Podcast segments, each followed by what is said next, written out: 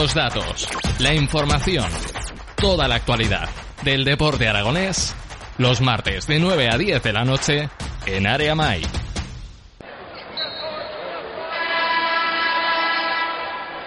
Programa número 43 y hoy vamos a tener pues un experto en redes sociales, en números y que de vez en cuando nos saca alguna estadística curiosa que, no, que nos hace a mí en particular reflexionar. Y no me queda alargar mucho más. Eh, todo lo conocéis como los números de David, David Olivares. Muy buenas noches. Muy buenas noches, Jesús. ¿Qué tal? Encantado de estar aquí contigo. Pues lo primero y pues conocer un poquito más, me gustaría, pues ya, ya ya van idea tener tal programa aquí y hablar, conocer un poco más a la, persona detrás que está de esa, de esa, cuenta de Twitter y, como no, pues hablar de los desamores del Real Zaragoza, porque cada vez vemos más, más cercano el pozo otra vez, otro año más, y seguro que nos da para largo tendido el rato que estemos charlando por delante. Sí, o, bueno, del Real Zaragoza tenemos tiempo, como dices, de hablar, porque es que da para hablar y, bastante, ¿no? Tanto lo deportivo como lo institucional, como todo. Bueno, los números de David realmente solo es eh, llegó un momento, bueno, yo era un niño que de pequeño me encantaban los números, las estadísticas, yo era el típico niño que de pequeño se comía casi literalmente las guías marca de deporte, o sea, recuerdo que es que era una pasada lo que me gustaba, tal. Hasta ¿Y quién no? ¿Y quién exactamente, sí, no, yo como tantísimos niños, ¿no? Yo pues llegaba agosto, le pedía a mi madre 500 pesetas, me compraba las guías deportivas y literalmente me las engullía, ¿eh? Evidentemente yo era el típico que iba rápidamente a la página del Real Zaragoza, porque por ese tiempo el Real Zaragoza era un equipo que está en primera división, con sus, al igual que los demás equipos de primera división, y luego pues me veía a los demás. Es verdad que me gustaba todo, pero me encantaba, me encantaban las estadísticas. Hasta que un día, pues ya cuando ya hubo un ordenador en casa de mis padres, pues mi, mi primera tabla de Excel, pequeñita, con los resultados del Real Zaragoza, recuerdo. Recuerdo que la empecé en el 97, si no me equivoco, o sea, ya, ya ha llovido desde que empecé a hacer mi primera tabla de Excel. Y bueno, hasta ahora, hasta que llegó un día que, bueno, como la información que tenía pues me resultaba interesante y creo que a la gente le podía resultar curiosa, pues pues empecé estas redes sociales, ¿no? Empecé los números de David, tanto en Twitter como en Instagram, un poquito pues por compartir cosas curiosas, porque sí que a la gente le gusta saberlas, ¿no? Le gusta, les es muy curioso, ¿no? Al igual que a mí, pues eso, eso es la persona que hay detrás de, los números de los números de David. Evidentemente, pues ahora sí que es cierto que Real Zaragoza no nos está dejando contar nada. De hecho, el día me dijo un tuitero, eh, hizo un, claro, subí un tuit sobre la racha que llevamos contra el Leganés, ¿no? Porque hemos enlazado 10 goles a cero contra ellos, ¿no? Que es increíble, ¿no? Cosa que solo, sí, un parcial de 10-0, ¿no? Y me lo, decía un, me lo decía un amigo tuitero, me dice, tiene narices que solo nos estés contando cosas malas. Y digo, mira, nadie más que yo tiene ganas de contar los goleadores, razas históricas, ya no lo de títulos, sino cosas buenas del Real Zaragoza, pero es que lo que nos está dando ahora, pues es que es lo que toca contar.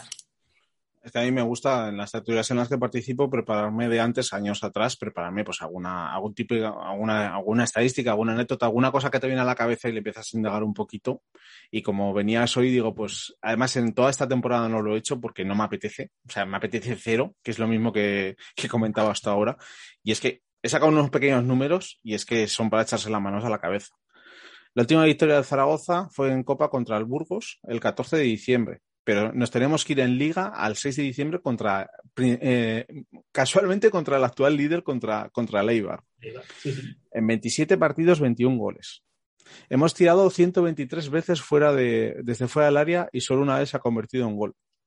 En los partidos tenemos una media de, de tres tiros entre los tres palos por partido.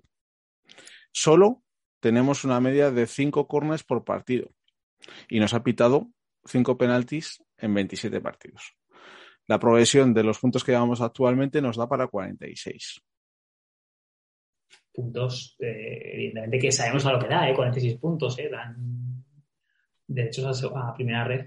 Sí, y aparte, y totalmente, eh, esos números son totalmente ciertos, porque de hecho los tengo, tengo algunos delante que has nombrado, es temporada menos goleadora de la historia del Real Zaragoza en segunda división. O sea, es una, una cosa grave. O sea, y preocupante, o sea, realmente. O sea, de hecho es que cada temporada vamos que el equipo va un poquito peor, por lo que los números evidentemente tienen que ser, que ser peor. Sobre todo no sabía el de los corners, ese no tenía, no los controló los corners. Y me parece... Luego te comento de dónde lo he sacado.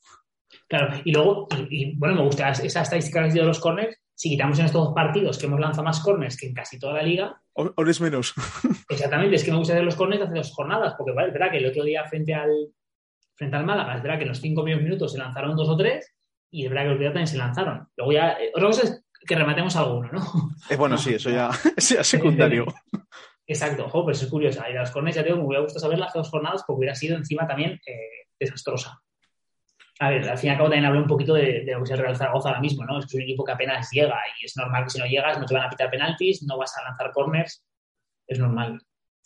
Es que me he puesto a mirar el calendario que tenemos por delante y mucha gente ya está poniendo el foco en los tres siguientes partidos, que son Las Palmas, Gijón y Almería. Pero a mí los que me preocupan no son esos tres, en los que, por circunstancias normales, menos el Gijón que se podría rascar algo, lo normal es que contra Las Palmas y la Almería se pierda con la dinámica que tenemos. Lo que me preocupa es el mes de marzo, Fuenlabrada, Cartejana, Amorevita seguidos. Ese, ese, mes de marzo va a ser nuestro Turmalez y el que nos diga realmente si continuamos en segunda división o no. Sí, porque sobre todo es lo que acabas de decir, estos partidos, no sé cómo saldremos de ello, que yo firmaría los tres puntos, honestamente, incluso me gustarían Fran cuatro o seis, ¿no? Pero, pero es que el problema es que en, esos tres partidos seguramente nos vamos a jugar, van a ser duelos muy directos, realmente, teniendo en cuenta que el Real Zaragoza eh, bueno, frente a la Morilleta y Fuenlabrada empatamos allí. Tendríamos que intentar ganarles para no perder ese gol a verás, pues hay que recordar que contra los cuatro equipos que tenemos debajo, vamos a estructurar el Alcorcón, que no está en la pelea directamente, contra tanto Real B como con la Fuenlabrada, como contra Amorilleta hemos empatado allí. O sea, nos interesaría mucho ganar el partido, ya no solo por otros puntos ante un rival directo, sino porque sea un puntito más que tendríamos siempre en contra de ellos, porque si conseguiríamos que el gol verás siempre fuera a favor nuestro. Sí, sí, la verdad es que tengo mucho miedo porque, como encima, no sabemos bien de estos tres partidos parados, a ver con qué, no sé con qué entrenador estaremos, pues claro, evidentemente la situación de Jim llegará hasta cierto punto. ¿eh? Al fin y al cabo, pues Jim nos salvó la temporada pasada, pero entrenador no puede ser. Y yo no quiero que se vuelva a cometer el mismo error que se cometió en su día con Manolo Jiménez, que nos hizo una salvación milagrosa y la temporada siguiente el Real Zaragoza descendió a segunda por no hacer un cambio de timón, ¿no? Y por eso me da mucho miedo cómo acabemos, porque tenemos que afrontar tres duelos que son directísimos y sobre todo me preocupa, bueno, fue en la grada, por jugadores es verdad que tiene equipito y tal, pero me preocupa mucho la Morilleta, porque lo estoy viendo últimamente, he visto resúmenes y tal, y veo que está la afición súper entregada con el equipo, es un equipo que está yendo de menos a más en su nivel, evidentemente. Por lo tanto, más vale que intentemos rascar ya, porque me dan mucho miedo esos tres partidos. Claro, es que luego te pones a te pones a reflexionar más todavía y dices, es que encima hemos reforzado a rivales directos, es que tiene narices la cosa coño, a los tres que tenemos por debajo, si no me equivoco. correcto. Excepto en el Alcorcón, eh, a la Real B Clemente, bueno, sí, ya los ha dado ¿no? A la Moredita con Javi Ross y al Fuenlabrada con Adrián, que, bueno, es, eh, incluso a Moredita que tiene otro jugador como es eh, Pazábal. O sea, o sea Pazábal, que también es otro jugador nuestro realmente. Miedo, la verdad es que tengo miedo. Y sobre todo después del partido del otro día me entró miedo. Sí es que ha sido el. Ya me pasó hace varias temporadas, es que me da igual ver el Zaragoza que no. O sea, he llegado a tal nivel de pasotismo es que para decirles que no quiero sufrir. O sea, no lo quiero ver porque no sea el Real Zaragoza, es que no lo quiero ver porque ya es que me deja indiferente el que nos metan un gol, el que volvamos a perder el partido, en seguir haciendo mala leche. No sé si te pasará también a ti o al final pues te flagelas y te sigues, te sigues poniendo el partido. Sí, sí, mira, aparte, ¿cuánta gente conocerá seguro que en el minuto 60 con el 2-0 quitó la televisión, seguro. O sea, yo fui el primero que lo quité, luego es verdad que soy masoca y lo volví a poner, o sea, hice, me puse a ver una serie en Netflix y evidentemente volví y vi el gol de Azor, ¿no?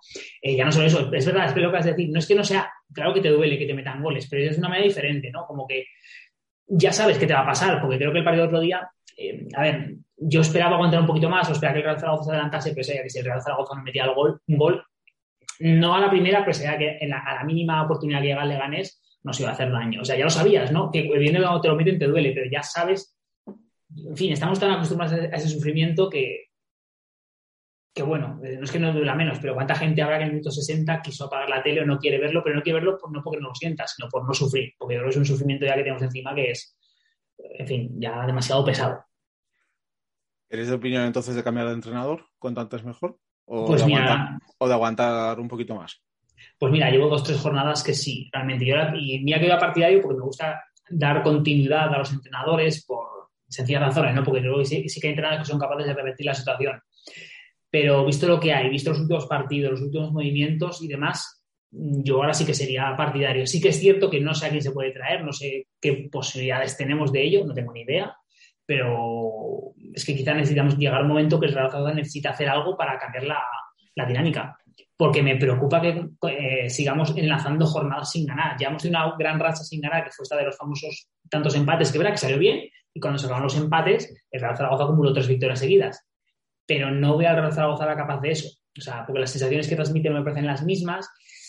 Lo veo cada vez más flojo, porque da la sensación, sobre todo a mí, que en casa somos incapaces de ganar a nadie, ¿no? Porque ves que los equipos de arriba van a mirar por nosotros, nos tenemos que defender como podemos y bueno, al salir de la y ganamos, ¿no? Pero me da esa sensación que cuando vienen equipos de nuestra liga, de Málaga que vino hace poco, el Valladolid, aunque no sea de nuestra liga, sí, también vino hace poco el Tenerife y nos ganó. Eh, en fin, me da la sensación de que no somos capaces de, ganar el partido, realmente.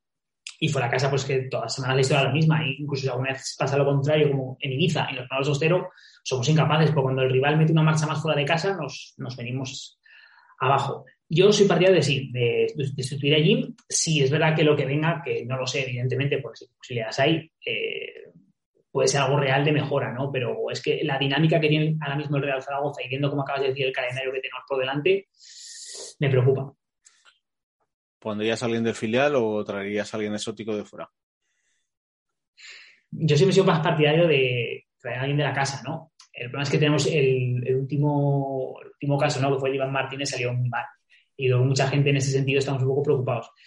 ¿Quién sería la casa? ¿Emilio Larraz? O Garcés. es el, otro nombre que te, podría sonar que en algún momento también tuvo, tuvo campanadas de poder estar, pero es lo que tú dices, es que me, da tanto, me da tanto miedo ya no Torrecilla, sino Cuartero, que te traiga, porque con los entrenadores ha hecho tan sumamente mal en los últimos años y nos ha abocado a, muchos fracasos, que dices, no sé qué prefiero, si malo conocido o quien pueda venir. Sí, no, no, te sabría decir, no lo sé, no sé, porque no sé si Emilio Hernández es, la persona adecuada para sacar esto. A lo mejor sí para un proyecto de, nuevas, a lo mejor sí que lo vería, pero está el marrón y, aparte tenemos un equipo tan, o sea, tenemos una plantilla tan especial en recursos y demás que me es complicado, no lo sé, no sé exactamente qué sería lo, mejor para traer al banquillo del Real Zaragoza hablando de, plantilla, la, para sacar la, radiografía que seguro que tienes los números, el problema de Real Zaragoza, ¿dónde consideras que está? Bueno, principalmente yo, y es algo que ya pensaba al principio de temporada, creo que está en el centro del campo. Por supuesto, es verdad que no tenemos gol, evidentemente, pero puedo entender que el delantero es algo que vale dinero y yo puedo entender que sea algo complicado, ¿no? Es verdad que hay gente que defiende el hecho de, bueno, pues si tienes 10, para gastar en verano, pues gastate 8 en un buen delantero y lo demás en otro, ¿no? Pero honestamente yo pienso que nuestro principal problema está en el centro del campo por la sensación de que no tenemos un juego ni tenemos jugadores de y vuelta, eso que a Francho sí que me lo parece, pero creo que somos bastante endebles ahí y sobre todo, y aparte también, por supuesto, la delantera. Tenemos muy poquito gol, tenemos muy pocos jugadores con gol, muy pocos jugadores de segunda línea con gol. Más allá es que a los unos me, puedo ir, ¿no? Ya no digo los delanteros que llevan 3-1 uno otro, no, no me se ha llevado los que lleva.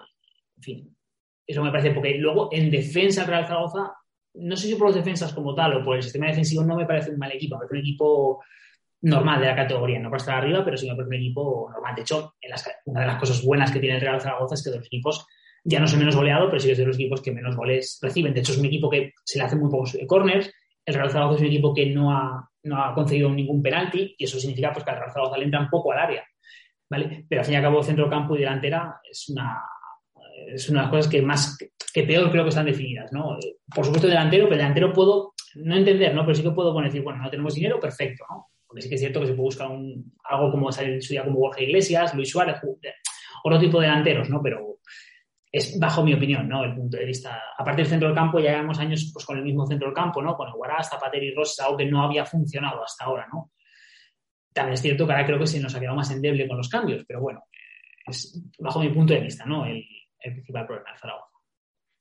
Es que sabiendo, y, yo saco la, la, misma radiografía de la situación del club, que el problema lo teníamos en el medio campo, que necesitábamos una revolución, y lo llevo diciendo ya no solo este año, sino en el anterior también, de que ya sabemos lo que daba de sí el medio campo y cada vez pues daba menos, menos rendimiento y daba más problemas a la delantera porque no generabas, no generabas gol. Siempre estábamos cambiando los delanteros sin encontrar una, sin encontrar nadie que te, que te ofreciera algo diferente pero es que el problema es que este mediocampo también estaba generando problemas en la defensa, siendo que es lo que había funcionado el año pasado. Sí que se necesitaba una revolución, no en el mercado de invierno, se necesitaban en verano. Lo que no entiendo es lo que, lo que ha hecho Torrecilla o lo que ha hecho la dirección, la Dirección General de Dirección Deportiva en este mercado de invierno. O sea, no, no lo llego a entender.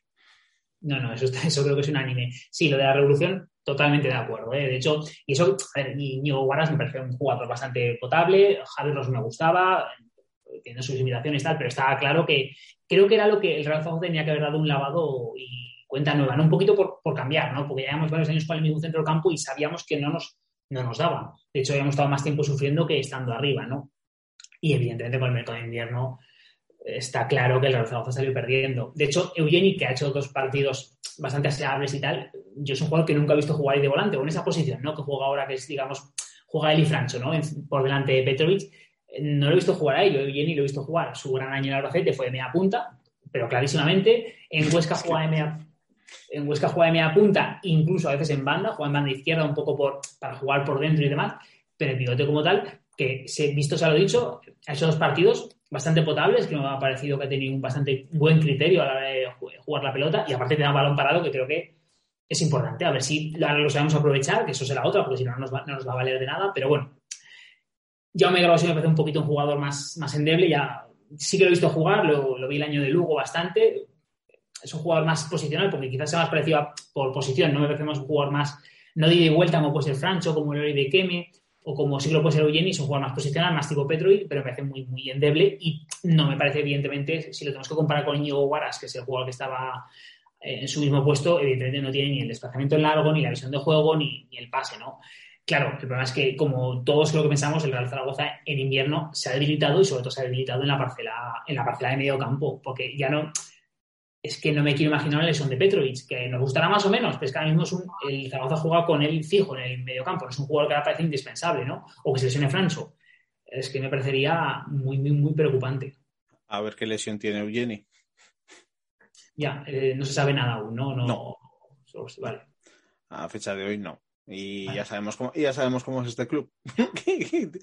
Igual te lo sueltan en una rueda de prensa Jim y, ya veremos si lo llega a decir o no de, de, qué, de, qué, qué lesión tiene y si va a ser de larga duración o, esperemos que no, que simplemente sea algo circunstancial de partido y ya está.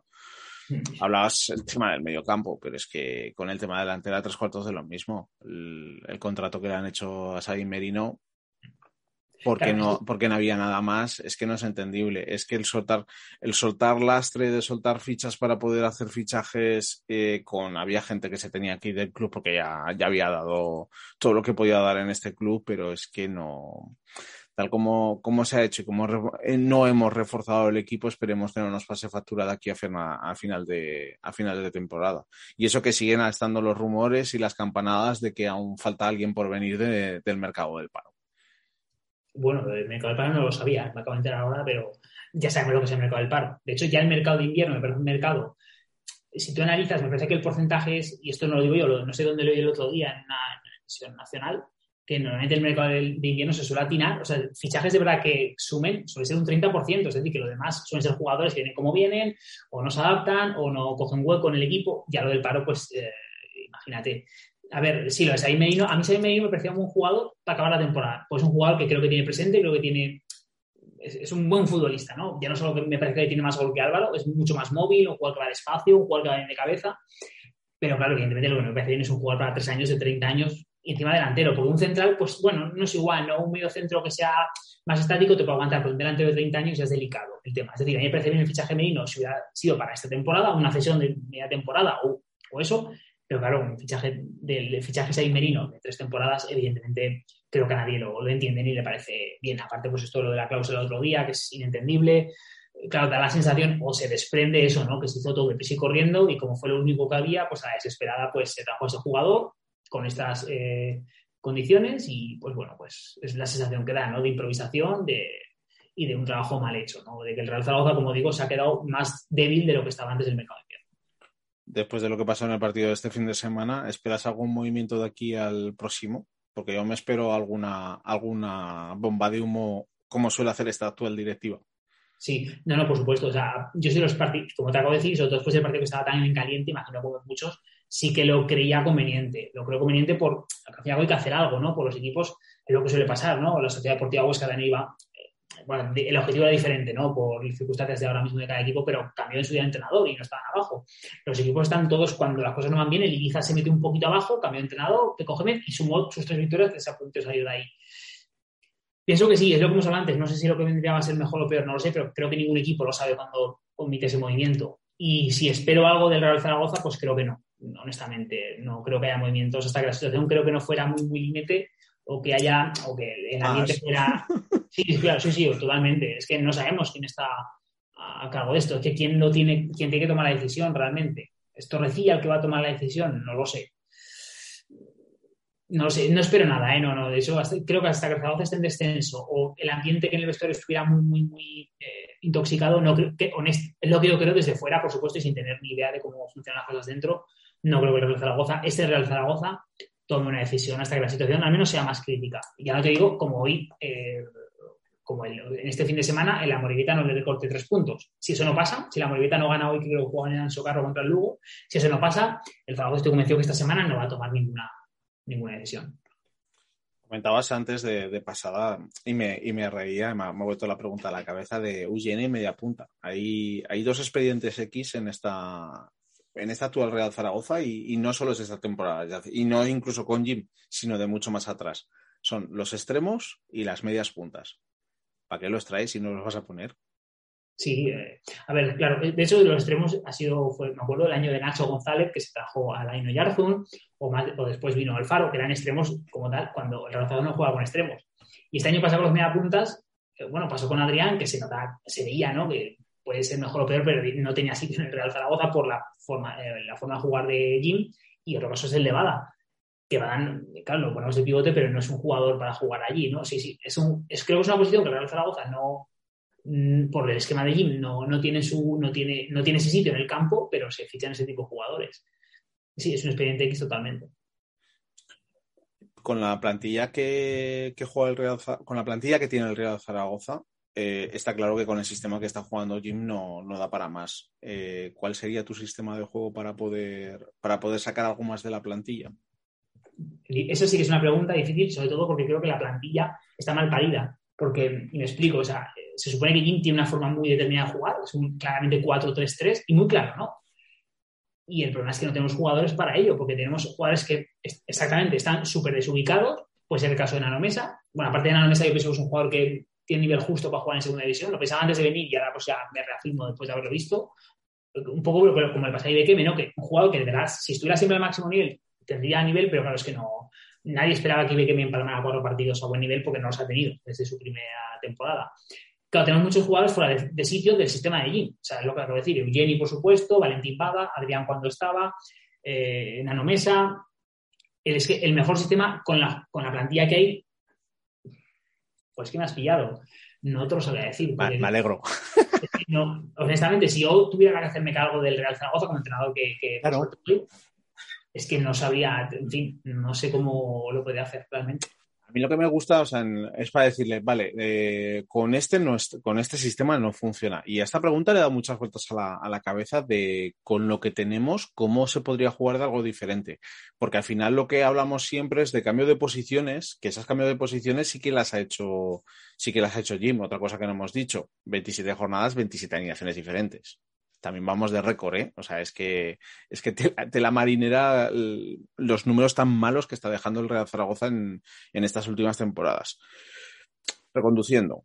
Eh, si sabes, si sabe Torrecilla cómo juega Jim, Jim habla con Torrecilla, Torrecilla habla con Jim, si sabe cómo quiere jugar, has estado el año, el año pasado, sabes lo que te puede ofrecer la plantilla, sabes cómo quieres jugar y traes lo que traes es que no es comprensible tampoco, porque no, no ha traído jugadores para el sistema que, necesita Jim. No entiendo por qué se fichan. Volvemos a las mismas. Si tienes un sistema en el que no juegas con extremos, que no juegas con media puntas, no los traigas. Ese dinero inviértelo en lo que decíamos antes, inviértelo en un delantero para un sistema de juego diferente al que tienes. El toque de balón se necesitaba y con Eugeni es una figura que no teníamos hace ni me acuerdo. Ni me acuerdo un tipo de jugador como él. Porque Zapater, no sé qué leches le pasa porque no está ni se le espera porque antes acababan los corners, acababan las faltas, es que era ni siquiera ni eso. Entonces, hay tantas carencias en tantos puestos en el, sistema del Real Zaragoza que dándole muchas vueltas es que no sé cómo, cómo tendría que jugar para poder hacerlo. Lo único claro es la línea de defensa, que está que es otra de las cosas que tampoco hemos hablado, el tema de los centrales, de dejarlo tan justo, que tampoco lo entiendo, pero es que no sé a qué jugaría con esta actual Real Zaragoza. Sí, puntualizo la defensa y tienes toda razón. Es verdad que es la, eh, la, línea que más clara vemos, mientras que estén todos sanos, vale, perfecto. Pero, eh, claro, recuerda que tenemos tres centrales. O sea, que, y hay días como la semana pasada que estuvimos con los tres centrales de plantilla en el campo. Ya no hay que imaginar que le pasa algo a alguno, que le pasa algo a Jairo francés, pero bueno, sí. Con los, tres con los tres apercibidos desde hace cuatro jornadas. Es que alguno se te va a caer. Y como se te caigan los dos, a ver qué dos centrales sacas. Y que influye en la forma de jugar. Un defensa este con la tarjeta influye mucho honestamente. Sí, y, eso, y teniendo en cuenta, Camilo, la defensa del Zaragoza es algo que me parece decente para la segunda división, de verdad, ¿eh? Todo, o sea, desde Chavarría y Nieto, que pueden tener sus, sus pros y sus contras, pero como todos en segunda división, me gusta más o menos Frank Gamet y los centrales, evidentemente, me gustan. Pero el resto del campo, es que cuando me has hecho la pregunta, justo cuando lo has hecho, ¿que qué manera tiene de jugar? Es que no lo sé. De hecho, es que ya, me sorprendió otro día cuando vi a Sain Merino en la banda para dejar a Álvaro, que honestamente, con la poca, si tienes dos delanteros en el campo, tienen que tener mucha, no sé, ser más tipo Iván Azón, ¿no? Que tengan mucho más recorrido, pero con un delantero de Álvaro, como pongas otro delantero al lado, honestamente, me parece perder un jugador, porque Álvaro no tiene apenas recorrido en el campo y más, en fin, puede tener pegada, pero es que el Real tampoco llega para que tenga esa, esa pegada. Eso a los números de Álvaro Boy, el año, su superaño de Almería fue con un equipo, evidentemente tenía dos bandas, Mofidel, desconozco a quién la otra banda, pero otro jugador que le ponían balones por partido, y verdad que Álvaro es rematado, hay que reconocerlo. Es que aquí no, no, lo hemos podido ver porque el Zaragoza lleva muy poquito. Pero este, claro, evidentemente Álvaro, todas las carencias que tiene se le ven, se le ven con este sistema de juego. Pero lo que digo, o sea, es que hemos llevado a Said Merino, como acabas de decir, ¿para dónde? Porque banda no es, o sea, lo garantizo, es un delantero con mucha movilidad. ¿De acuerdo? Eso desde luego, pero evidentemente para jugar en banda derecha, no, no lo es. O sea, es, que no sé exactamente, la pregunta que has hecho no te la puedo responder porque con los jugadores que tiene el Zaragoza, que son tan diferentes y tan variados, no sabría exactamente cuál es la manera de. Porque tú tienes que apostar como entrenador por una manera de jugar y si no está jugado, pones a otro. Pero es que son diferentes. No lo sé, honestamente, no, no sé. Es que, es que ampliando la, ampliando tal como está jugando Jim, que ni siquiera, ni siquiera sé si sería tu sistema ideal, pero es que añado a esa línea de, de centro en el que cuando juega Chavarría quiero que juegue otro y cuando no juega Chavarría quiero que esté jugando, porque es lo que me está pasando desde hace históricamente con el lateral izquierdo mucho tiempo. Fran Gámez al principio de temporada subía mucho a la banda y dejó de hacerlo. Ya no sé si eran instrucciones suyas y por, por, por, físico no le da para, para, hacerlo, pero yo me acuerdo que en las primeras jornadas subía, subía y bajaba un montón de veces y llegaba hasta el córner y centraba. Eso desapareció por completo. Esa, línea, esa línea de defensa, más Petrovic por delante de, pivote defensivo, es que de arriba para adelante juega con los números. Es que metes a Francho, te falta alguien en la banda derecha, y en la parte de arriba es que hemos visto absolutamente todo, pero todo. Azón, Azón por un lado, Narváez por el otro, Álvaro, Álvaro Jiménez en el medio, luego lo quitaba, luego ponemos solo a Azón, luego eh, hemos visto tantos cambios ahí y, se ha visto que no funciona absolutamente con nada. Y ese es el problema, ese es el problema principal que, tiene Jimmy en estos momentos, es para decirle qué más combinaciones puede hacer para, que funcione. Porque eh, te pasa lo mismo como con Borja. Los partidos que, los partidos que no está quieres que esté y cuando está no se le ve. Y es un jugador que en teoría venía para ser diferencial y cuando lo hemos visto en el, cuando lo hemos visto en Alavés era, eh, era un jugador que, que subía, bajaba, que, genera, que generaba peligro. Aquí no genera absolutamente nada, pero porque somos excesivamente verticales. Entonces, por eso te digo que, quitados esos cinco que hemos comentado en la parte de arriba, aquí cinco, añade a Francho porque es de lo, de lo más decente que tenemos en el medio campo, el resto, te quedan, te quedan otros tantos jugadores, otros cinco para poner en diferentes puestos de diferentes maneras y ya le puedes dar vueltas que no encuentras la manera de poder ponerlos. No, no está, no está. Es que, está, de hecho, de hablar de Borja, mejor Borja, su, bueno, bueno, sus buenos partidos en el Alavés es jugando con un 4-4-2 muy claro. Es decir, aquí, claro, en esa línea de tres que le está, abarca mucho recorrido, que a lo mejor no es especialmente donde se siente cómodo, porque recuerdo que lo poquito que lo he podido ver o lo que yo he oído hablar de él, porque cuando vine aquí, pues digo a la gente que dice de él y tal, es un extremo, pero extremo de los de. Mm, a lo mejor no juega en la línea de cal todo el rato, pero sí que es muy pegadito a banda. Claro, aquí tiene que irse más al centro y a lo mejor ahí. Sí que es verdad que lo que acabas de decir es muy cierto, que en el momento que fue titular parece que ha bajado el nivel, ¿no? Pues todos, todos lo pedíamos, porque cuando salía de, al terreno de juego, pues eh, agitaban ¿no? los partidos. El problema es que el Real Zaragoza se convierte siempre, y yo creo que es lo que acabas de decir, lo de ese siempre cambiar alineaciones, porque ya no solo cambiar las alineaciones, que también, de hecho, hay un número que como Jim siga, va a batir un récord de 11 diferentes eh, consecutivos. O sea, eso está a punto de igualar uno, o sea, en fin, pero bueno. ¿De quién? De 11 consecutivos diferentes. O sea, un entrenador ¿Tienes la cifra? Exactamente. ¿El qué? Que si tienes la cifra. Ah, bueno, tengo, ahora llevaba 50 y pico seguidos, porque hay que empalmar los de esta temporada, a los partidos de Copa, más los de la temporada pasada. Repitió un, repitió un 11. recuerdo que el último 11 que repitió fue en un empate en Sabadell, empatamos en Sabadell con gol de Jai, y ese fue, repitió esas dos semanas consecutivas, repitió 11 y ya no ha vuelto a repetir ninguno. Y me parece que unos 55, y hablo de memoria. Si llega a 70, igual al que más ha conseguido, que me parece que fue Víctor Fernández en su primera etapa en el Real Zaragoza, que empalmó esos, tocó Víctor Fernández mucho tiempo en el Real Zaragoza también repitió muchos, ¿no? Y aparte de otro tipo de fútbol, ¿no? Pero va camino de eso. Y ya no solo ves que cambio jugadores, pues bueno, si un día se cambia una alineación, Dime, dime, perdón. Es que Víctor, tenía el problema de que siempre había uno expulsado. Entonces, en aquellos años. Es que hay que ponerlo también en contexto, porque me ha, venido a la cabeza cuando has dicho Víctor Fernández, oh, es que lo complicado era terminar con 11 en aquella época. Claro, de hecho, salía Waldo, está expulsado partido sí, partido no. Claro, Por eso. Eso sería entre comillas repetir un 11, pues tú haces el mismo 11, pero cambias a Xavi Aguado y metes a Lizarralde o otro central de la época, ¿no? Vale, perfecto, ¿vale? es que aquí no, es que aquí ves que son cambios y es que yo tengo un Excel que veo alineación tras alineación, por posición por y no es un lateral derecho con un lateral derecho, que son muchos cambios jornada tras jornada. Es que no, no hay un... Yo entiendo que sobre todo en el fútbol moderno, porque es verdad que se usan muchos jugadores, eso es cierto, yo lo entiendo, ¿vale? Es diferente hace 20 años, pero es que el Real Zaragoza no mantiene la base que sí que mantiene, por ejemplo, Nacho González, que estuvo aquí hace poco, la de Paco Herrera, con mejor o peor resultado, ¿eh? Para correr a Víctor Muñoz, por Víctor Muñoz, por ejemplo, era muy claro un 4-4-2 y cambiaba lo que cambiaba, ¿no? Pero es que con, con Jim vemos que son muchos cambios de jugadores, vemos muchos cambios de, posición, o sea, y no son, como acabas de decir, por una expulsión o por una lesión, no, es que son jugadores que una semana entran y otra semana salen. Pasa mucho con Ibequeme, ¿no? Ibequeme es que una semana salía y al siguiente al banquillo. Pasa con Adrián, que alguna vez lo veíamos en, el, en el 11 o a Bada muchos cambios ilógicos. O sea, claro que no se puede mantener un 11 siempre. El 11 de la Recopa, que todos no lo sabíamos, es imposible ganar en el fútbol moderno, de hecho no lo tiene nadie. Pero es un esquema de juego, porque yo veo, sí que es cierto que he visto eh, estos, los rivales de abajo, por ejemplo, la Morguita sí que tiene una, un 11 más o menos definido, el Fuenlabrada lo tiene, el Málaga del otro día más o menos lo tiene, porque esos jugadores. Pero es que el Real Zaragoza, no, es que el Real Zaragoza tiene una plantilla mucho menos larga que estos equipos, porque tú compras en largura o, no sé, en número de jugadores la del Málaga, la nuestra, y la, la suya es mucho más larga. Pues nosotros hacemos muchos más movimientos que, que el Málaga. He puesto el Málaga, pues el último partido que jugamos aquí en la Romareda, ¿no? O el Leganés, que es otro equipo que ahora está en nuestra, en nuestra liga. Nosotros con mucho menos jugadores hacemos muchos más cambios, porque estos equipos han repetido alineaciones y nosotros no. Es que es, es, es curioso. Pues a ver si pasa como, como en el tema de los empates si no llegamos a esa, esa triste estadística porque es que te da las claras de que si a estas alturas no tienes un once claro, es que no, no, tienes, no tienes claro cuál es el timón de tu equipo para, hacerlo, para hacerlo funcionar.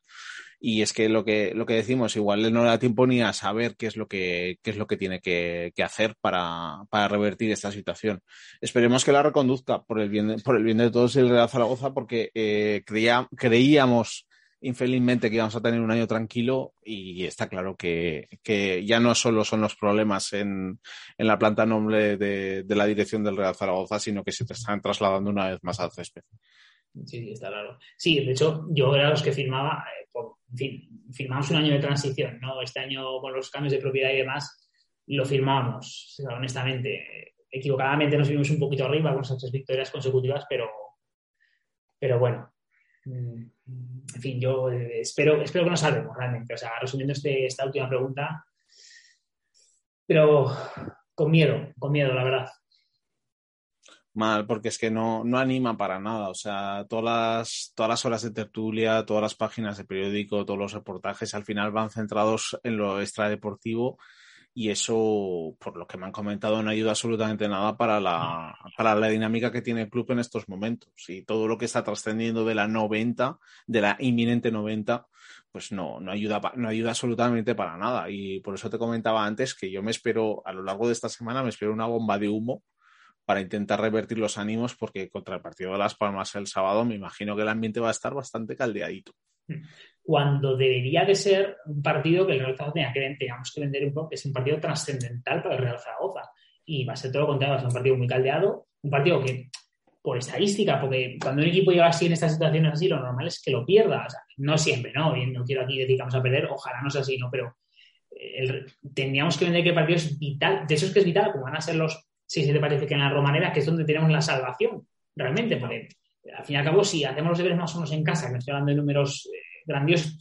Aparte, teniendo en cuenta que aquí vienen casi todos rivales directos, viene Amorilleta, viene Fuenlabrada, viene Burgos, viene Alcorcón y viene Lugo, son equipos inasumibles. Vamos, deberíamos de vender o el club debería intentar hacer lo posible para que este partido fuera una bombonera, pero evidentemente, con que la bomba de humo que no me está absolutamente nada, porque hemos tenido ejemplos eh, recientes de ello, con la afición que viene como viene, viene la gente de Leganés que viene como viene, con toda la razón del mundo, pues eh, me da mucho miedo porque el partido puede ser, eh, no sé por dónde va a salir. Recuerdo, yo siempre, bueno, ya lo recuerdo de época de primeras, esas temporadas que hemos tenido, épocas que hemos estado luchando por el descenso, recuerdo ese tipo de partido que aún queda tiempo para acabar la temporada como partidos difíciles, partidos que como se pongan en los 10-15 primeros minutos mal, la afición puede estallar con razón, porque es que está muy hastiada y con razón. Eh, me da miedo, porque aparte no tenemos no tenemos una plantilla con galones para, sacar situaciones difíciles.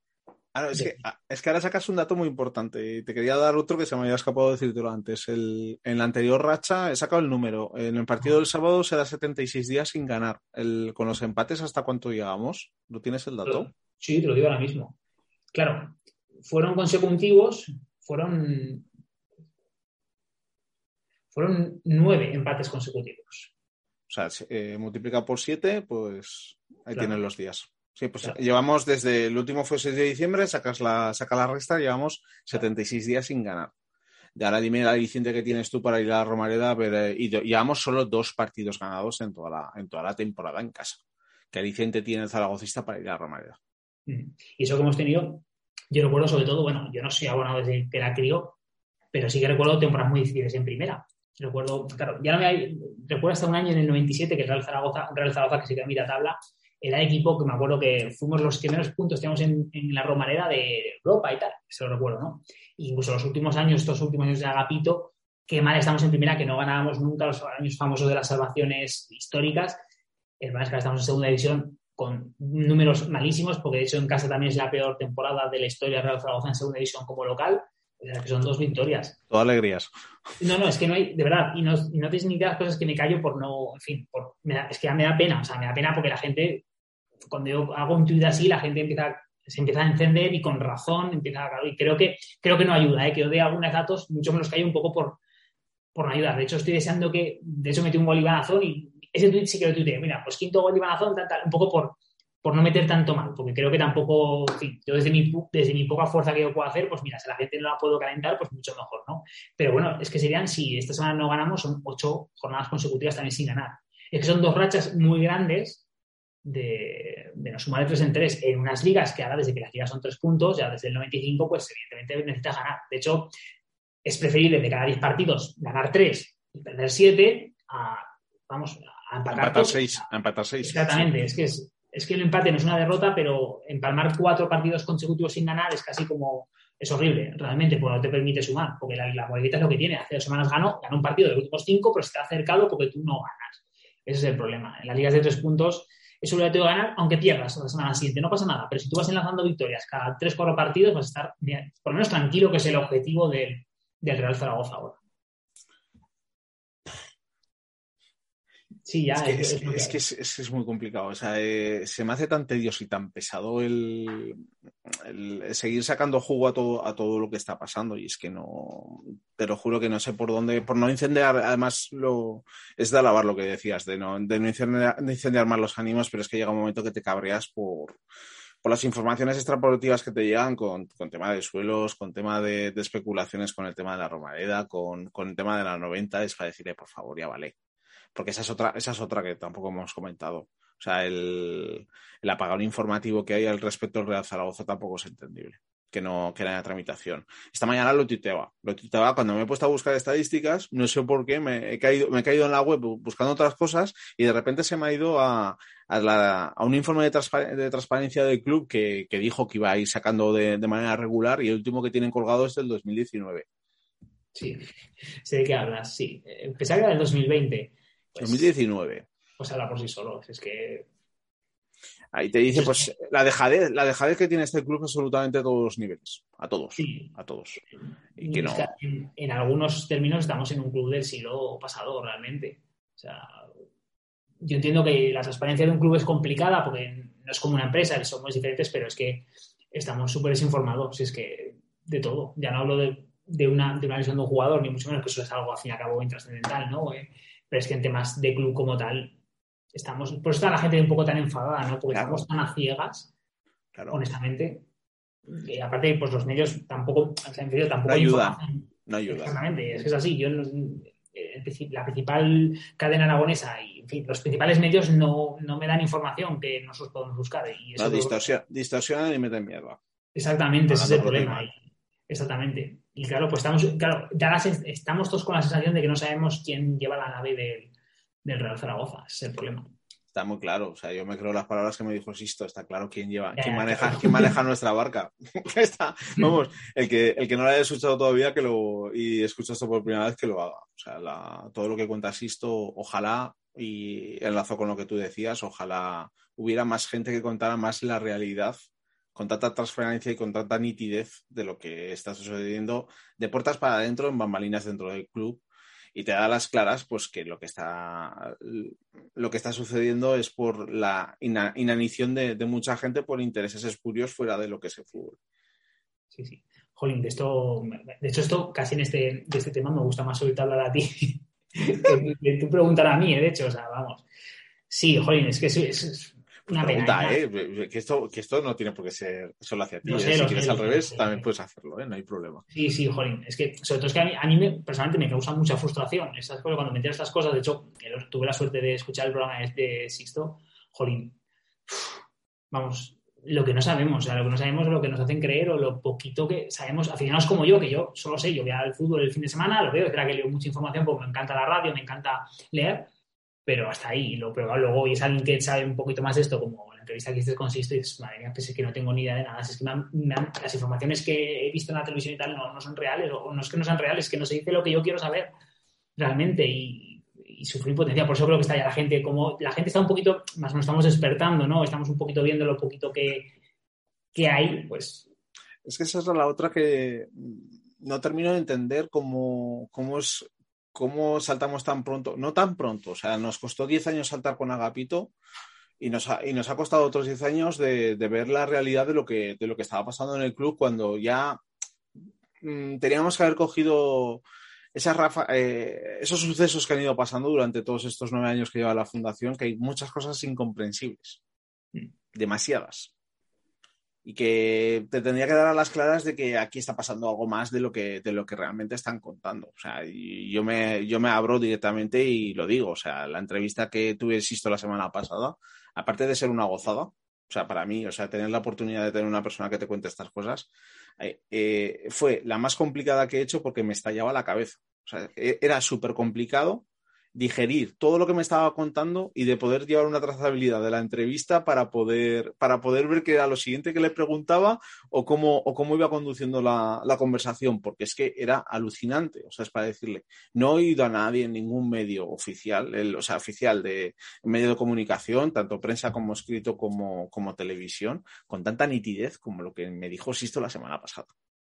Ya no solo con tanta nitidez, es que realmente lo que él decía las cositas que decía con pelos y señales, es que yo solo, se las he oído a él, me refiero. Es que no ha sido en ningún lado, realmente. Y no, somos ninguno de los dos, que a mí también me ha pasado, que no somos ninguno de los dos neófitos en el tema, sino que nos movemos en todo el mundo de la comunicación y sabemos lo que se, lo que se va contando por ahí. es que te da muy a las claras de que esto no solo, no solo es por el tema del fútbol, sino que hay más cosas detrás que nunca nos van a querer contar. Pero bueno, lo, suyo sería que, pues, que por fin la, afición despertase y ojalá, y ojalá, o sea, ese lema, ese lema también lo hago, lo hago mío. O sea, que no quede ninguno, por favor. O sea, que no quede ninguno, que se vayan todos. Se vayan todos. Luego ya nos echaremos las manos a la cabeza de lo que haya venido, pero lo que tengo muy claro es que no puede continuar absolutamente nadie de los gestores que hay en estos momentos en el club. Sí, sí, totalmente. A ver, sí, es que es un poco gen, gen Aragones, gen de, nuestro, de nuestra gente. Creo que somos así. Es verdad, y lo que has dicho es una verdad. Nos costó 10 años reaccionar con Agapito Iglesias, costó mucho tiempo eh, y aquí nos ha pasado un poco lo mismo. Y aún tampoco hemos reaccionado, creo yo. Pues la gente se ha movilizado un poquito, perfecto, pero no tiene la fuerza que, se debería de tener, realmente. No, no me quiero comparar con la ciudad porque cada ciudad tiene su idiosincrasia y nosotros somos como somos, pero honestamente creo que no, no, no es que no seamos conscientes, sino que nos cuesta despertar, nos cuesta movilizarnos en esto, pero realmente si fuéramos, si nos damos cuenta real de lo que, de lo que está pasando en el club y de la urgencia que necesita el Real Zaragoza, pues evidentemente yo también pienso igual de que tiene que haber un cambio por completo. Eh, no sé, nos quejaremos más. No sé si es porque estamos ya acostumbrados o porque estamos ya frustrados, porque estamos ya acostumbrados a esto y ya no nos duele, que puede ser, pero espero, no sé, yo espero que, poco a poco nos vayamos movilizando. Pero ¿qué pasa? Que como el Real Zaragoza gana un par de partidos, esto parece que se volverá a pagar y el problema seguirá siendo el mismo, realmente. Es que hay que recordarlo y lo voy a decir tantas veces como me venga a la cabeza, que es que el acto principal de nuestro actual alcalde era la reforma de la Romareda. Y dos años después está vendiendo un, una comisión para ver dónde ponen el campo de fútbol cuando está muy claro dónde lo quieren poner. O sea, para decirle, ¿a quién pretendís engañar? O sea, y le, y le va a salir gratis todo lo, que, todo lo que ha hecho. O sea, es que no puede ser. No puedes engañar a la gente así porque la gente quiera oír una reforma de la Romareda y luego vuelta a caer otra vez el proyecto, y es para decirles que no hay, alrededor de Real Zaragoza, no hay un puto proyecto, no hay una, una puñetera gestión, no hay nadie que dirija y que tenemos que ir por allí. Es que por mucho que Lalo o eh, hace dos años que Lalo y Víctor se dieran de leches, aunque fueran totalmente antagónicos y no se llevaran bien, los dos tenían muy claro lo que necesitaba el Real Zaragoza. Y a su manera lo intentaban. No salió pues porque era, se juntó el agua con el aceite. Pero es que ahora no tienes nada.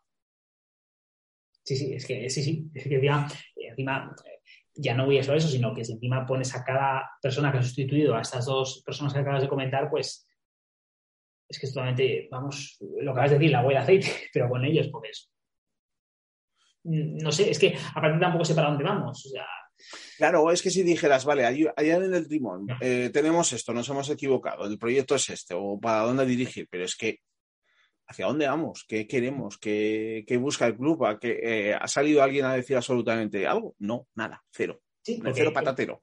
Claro, es que si el Real Zaragoza consigue la salvación, el año que viene seguiremos hablando de la Romareda, pero no la Romareda, seguiremos con un equipo como está. Me refiero, da la sensación de que si el Real Zaragoza se salva, que ojalá sea así, que vamos, lo deseo como todos los zaragocistas, da la sensación de que vamos a seguir igual, realmente. O sea, igual, sin, sin, como dices tú, sin ninguna dirección a ningún sitio. Honestamente, porque parece que estamos corriendo hacia adelante sin ninguno, o sea, no es un objetivo, sino sin ningún, sin construir nada, realmente. Porque, bueno, hacemos años malos, pero bueno, que son años de transiciones hacia algo un poquito mejor, hacia un proyecto.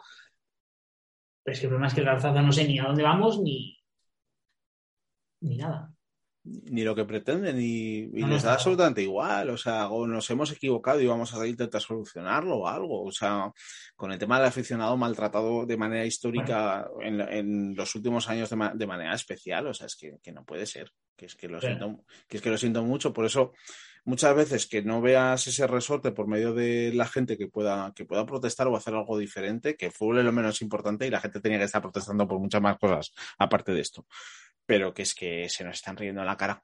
Se nos están riendo en la puñetera cara, es que no, no hay más. O sea, es que tienes más a más. O sea, no voy al palco porque vais a montar movida, pero eh, el puesto que tienes, entonces, ¿para qué es? ¿Solo para lo bonito?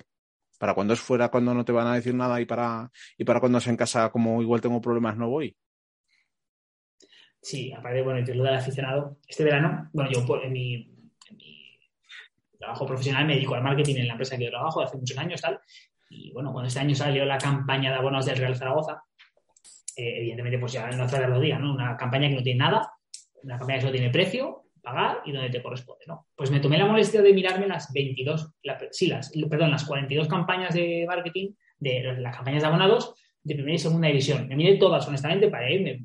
La de Levante, la de Eibar, la de la Morelleta, la del Barça, todas. Y te analizo que no había ninguna ni tan atrasada, ni con menos corazón, ni con nada. O sea, honestamente, es que no era una campaña de abonados, en plan, que ahí ya digo yo, esto no puede ser. O sea, el departamento de marketing no puede estar al margen de lo que es el Real Zaragoza. Una campaña, de, es que no apelas ni al sentimiento, porque no quiero que hagas como el Sevilla, que se va a la Giralda y te pone a cuatro aficionados ahí a cuatro jugadores del Sevilla. Bueno, vale, no llegamos hasta eso, perfecto.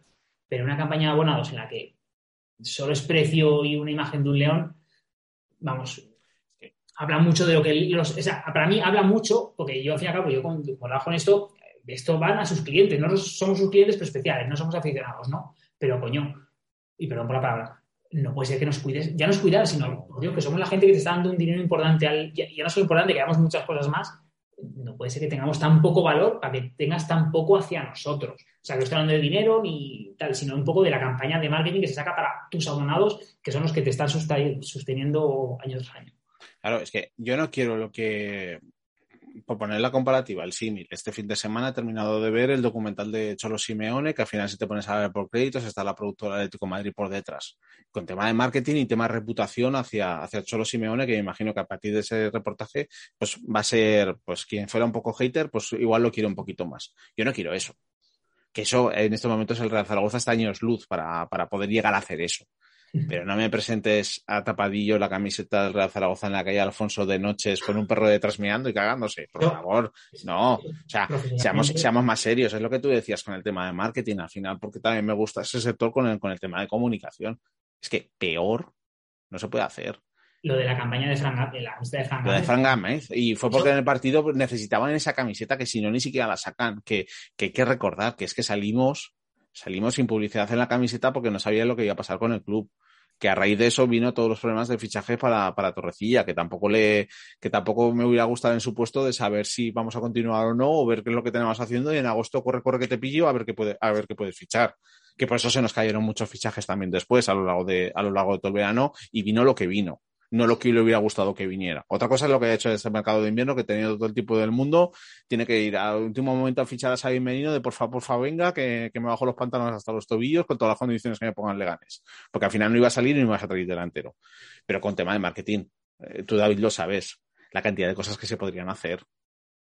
Y más, fíjate, si tienen suerte, que realmente esa campaña de, con, con Frank Gámez en la que Alfonso, y aún así el de siguiente, con lo mal que se hizo, recuerdo que, bueno, mi amigo Adrián Oír y no sé cuánta gente más en la tienda de Zaragoza comprándose la camiseta encima. Quiero decir, que haciendo las cosas mal han llegado hasta aquí. Tú imagínate si tienen las cosas decentes, porque el Real Zaragoza es que si algo bueno tienes que tener una afición es que va a estar siempre, me refiero, va a estar siempre con el Real Zaragoza, que es que no va a darle nunca la espalda. Incluso si estamos deseando que nos enseñen una camiseta, que fichen un jugador, que nos den algo, si estamos deseando de, a nada que el Real Zaragoza, a la afición le das un palito, te devuelve un montón. O sea, y a mí me sorprendió que al día siguiente vea a la gente en redes sociales comprándose la camiseta cuando había sido. Y, es que yo es que particularmente esa camiseta me la compré por lo diferente, porque no sé cuándo vamos a tener una camiseta, no sé cuándo vamos a tener una camiseta sin publicidad en el medio otra vez. Digo, eh, eh, eh, digo esa camiseta hay que comprarla sí o sí ya, antes, de que le casquen la, publicidad en el pecho. Y simplemente por eso me la compré.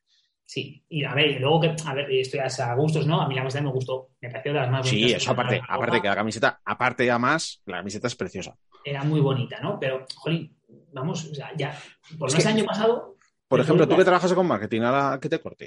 Eh, ¿por, qué, les cuesta tanto, como ha hecho, por ejemplo, el Vázquez, Zaragoza, de sacar la camiseta con la bandera de Aragón? ¿Por qué no hace lo mismo? Porque a, nivel de marketing yo creo que lo iban a petar.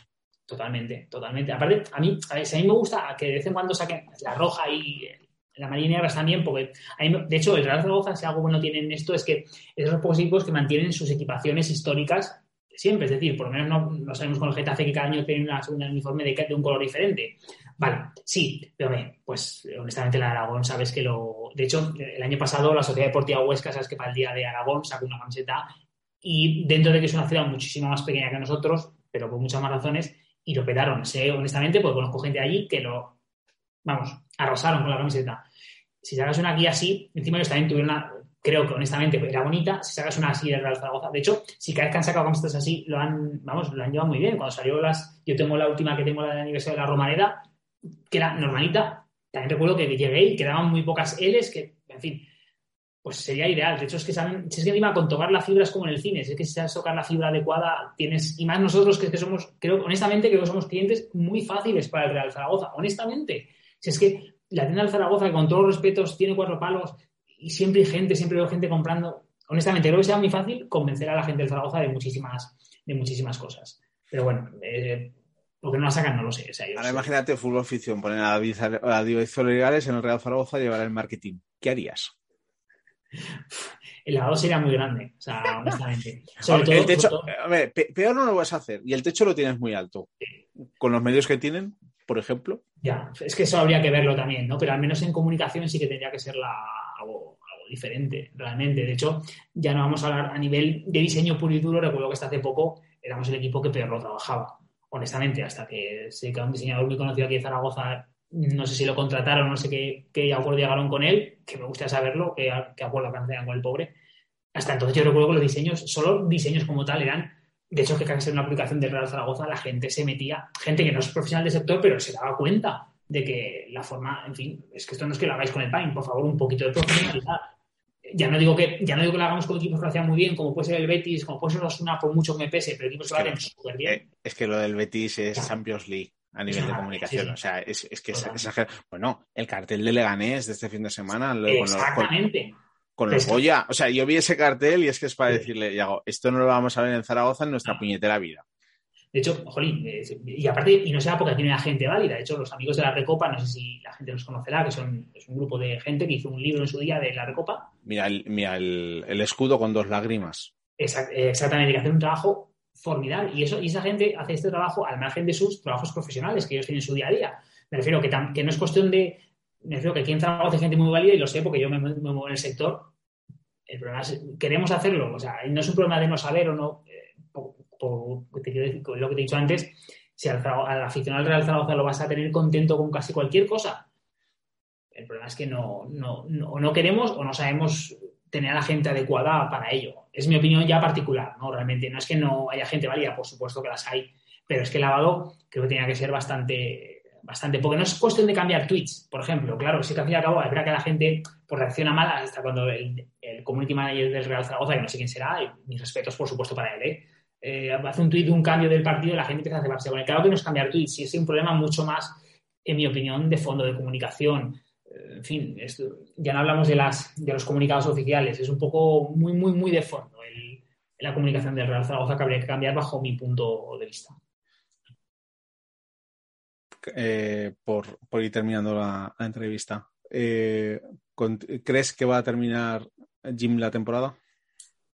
Mira, hace una semana, hace dos semanas, te he dicho que sí, lo pensaba y tal, y, dudo, dudo, y pienso que lo mejor es que la, termine perdón, que no la terminada, porque como te he dicho antes, creo que el Real Zaragoza necesita un cambio de, timón, porque la inercia es mala. Y llevamos semanas esperando a, esperando a y no cambia.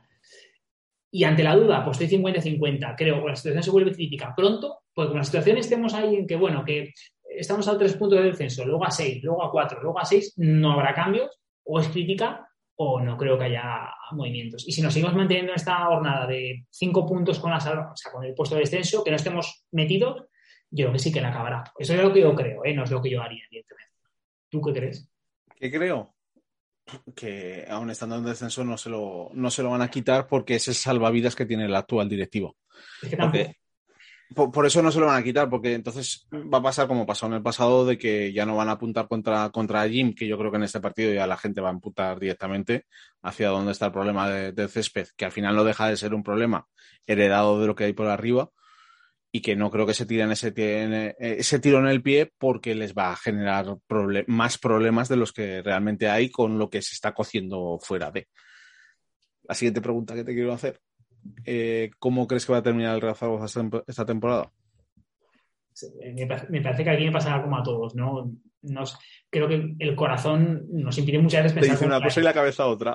Claro, sí, sí. Y aparte, honestamente, yo conozco mucha gente, te conozco a ti, conozco mucha gente que son. El corazón nos pilla muchas veces de ver la realidad, ¿eh? porque luego hablas con gente que es de fuera de Zaragoza y no lo ve como nosotros. Y creo que hay veces que habría que hacerles caso, realmente, por. Ellos ven inercias desde fuera, pero bueno, yo creo que honestamente, ya voy a intentar no llevarme por el corazón. Yo pienso que si nos vamos a salvar una temporada horrible, porque creo honestamente que los cuatro abajo, excepto de la Morevieta que me da miedo, creo que no van a conseguir los puntos suficientes y creo que nos va a valer con sumar nuestros puntos justitos, porque con Jim no creo que subimos más de lo que tenemos que sumar.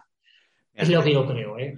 El otro día estuve hablando con, un amigo de Burgos que también escucha este, podcast, que en el momento que, me que dijeron en, en, la autonómica que, el grupo Lergy estaba detrás del Burgos, descolgué el teléfono, estamos relacionados, y me dijo el mismo, dice, primera noticia que tengo, que nos quieran comprar de, que nos quieren comprar el club, y es para decirle algo, que hoy en día te metan semejantes goles que puedes comprobar con una llamada de teléfono, es peligroso. Ya lo que te quería comentar.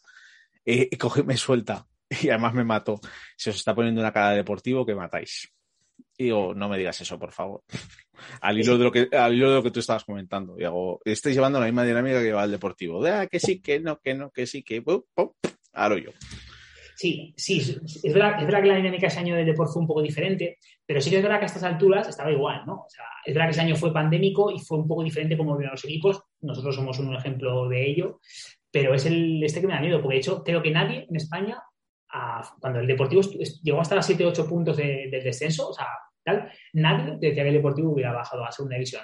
Por historia, pues un equipo de masa social como nosotros, más o menos, con un título y demás, nadie lo decía, nadie decía que el Deportivo se iba a salvar, incluso cuando estaba en descenso, ¿eh? nadie lo decía. Y al final, pues me recuerdo que tuvo dos partidos en casa claves, uno fue el Centro Extremadura, lo perdió y acabó bajando. Acabó bajando. Pues eso me soltó y cuando te voy a meter una colleja del 15, digo, y ojalá no aciertes. No aciertes con la situación. No lo sé. Y la, y la última, mi pregunta obligatoria. ¿Crees que habrá venta? La más difícil. Es verdad que en esto yo no soy mucho menos, no tengo la información que, después de lo de Sisto y no tengo la información suficiente para dar una, respuesta. Bueno, venta puede que haya, realmente, no sé si a otros o, o, alguien cercano para seguir mandando lo mismo. Algún momento así sí que tiene que haber, pero una venta como a mí me gustaría que hubiera, es decir, una limpia bastante grande, eh, honestamente, que yo crea, lo que pienso, lo que espero es otra cosa, pero lo que yo, lo que yo creo es que, no lo va a haber. Pues nada, David. Mm, estamos a gusto contigo. No sé si querrás comentar algo más, si nos habremos dejado algo en el tintero que quieras comentar, como le doy la oportunidad a todo el mundo. Eh, todos los micrófonos son tuyos. No, no, para nada. De hecho, mira, si hay una cosa que me gusta es que, por suerte, tenemos mucha gente en Zaragoza, y en este caso es el tuyo, que, aporta su granito de arena, ya no solo al Real Zaragoza, sino al zaragocismo, con estos pequeños espacios eh, que son libres de opinar, libres de... De hecho, me encantó cuando le hiciste esta pregunta a Javier Hernández de León Sepia, porque es un poquito eso, ¿no? El hecho de que haya pequeños espacios en lo que los aficionados un poquito nos podamos ver reflejados, ¿no? Que eso es lo que, lo está haciendo. O sea, es agradecer estos pequeños espacios zaragocistas, nada más, ¿no? Que es un poquito que nos, que nos alegran y nos quitan un poquito el, mal momento, ¿no? del, Real Zaragoza. Se intenta y se hace lo que, y se hace lo que se puede. Y ya por último, para terminar, ¿por qué elegiste la canción de Cachirulos XL para cerrar el programa? Pues mira, y por varias razones. Primero porque conozco a un amigo que, tengo un amigo egeano que, que conoce a este, a este grupo tal, tuve la suerte de conocerlos. Y honestamente, la verdad es una canción que me pone los pelos de punta, honestamente. No en el estribillo, pero sí que tiene dos, tres frases eh, la canción que, que me pone los pelos de punta. Realmente, porque es una canción, esta canción se hizo ya si no me equivoco, fue en la época del 2014, cuando el Real Zaragoza ya había bajado a segunda división. Y recuerdo una canción que, que tira nostalgia, ¿no? Hay un par de frases que tiran de lo que éramos y lo que queremos y volverá a ser un poquito. Y yo que ya soy de esa generación, que evidentemente no soy como mi padre, que se ha de hace muchos años, que ha visto al Real Zaragoza todavía en primera, soy de esa generación que eh, ha visto al Zaragoza ganar títulos, tengo la suerte de ello, que he podido verlos, he podido verlos en vivo, y ahora estamos pasando por esto, ¿no? eh, soy de los que espera que el Real Zaragoza vuelva a ser un poquito, y se lo estoy contando a gente, a generaciones que ahora no han visto el Real Zaragoza, se lo estoy contando que el Real Zaragoza lo ha sido, me siento así identificado con la canción, porque hay una frase que dice que lo que le cuenta un abuelo a su nieto, yo no soy abuelo, evidentemente, pero sí que estoy contando a la gente el hecho de que el Real Zaragoza ha sido mucho de lo que es ahora, que tenemos que seguir entre todos tirando para que el Real Zaragoza vuelva, ya no sé si a ser el grande que era, pero sí por lo menos a ir buscando poco a poco su sitio. Muchas gracias, David y esperemos que más, adelante volvamos a repetir que seguro que esperemos con un Real Zaragoza en primera división. Que el León volverá a correr contra el viento. He vuelto a sentir en la grada su aliento, el aroma del césped y el rugir en mi pecho. Y otra vez vi volar de París hacia el cielo un balón con las barras de Aragón hecho fuego. Con el león yo voy a todos lados, siempre descontrolado. Yo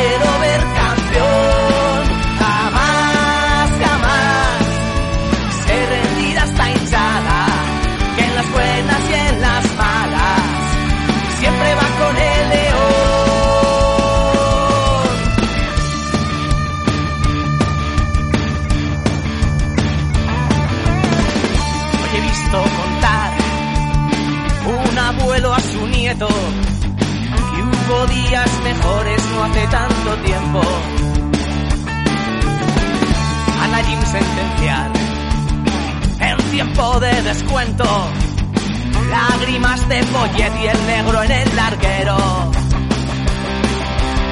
y otra vez vi volar de París hacia el cielo un balón con las balas de Aragón hecho fuego.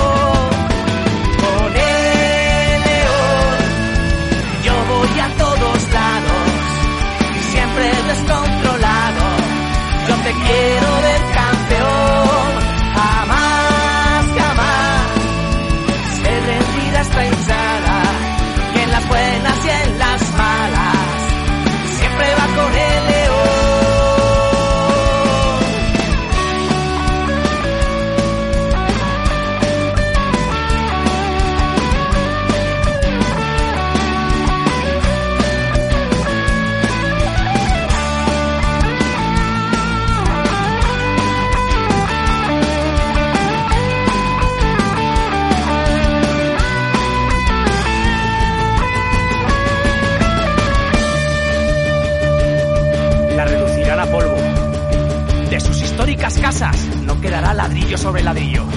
Caerán sus cien templos. Su suelo abrirase vomitando llamas. Y lanzados al aire los cimientos, caerán las tejas al fondo de los pozos. Pero entre los escombros y entre los muertos habrá siempre una lengua viva para decir que Zaragoza no se rinde.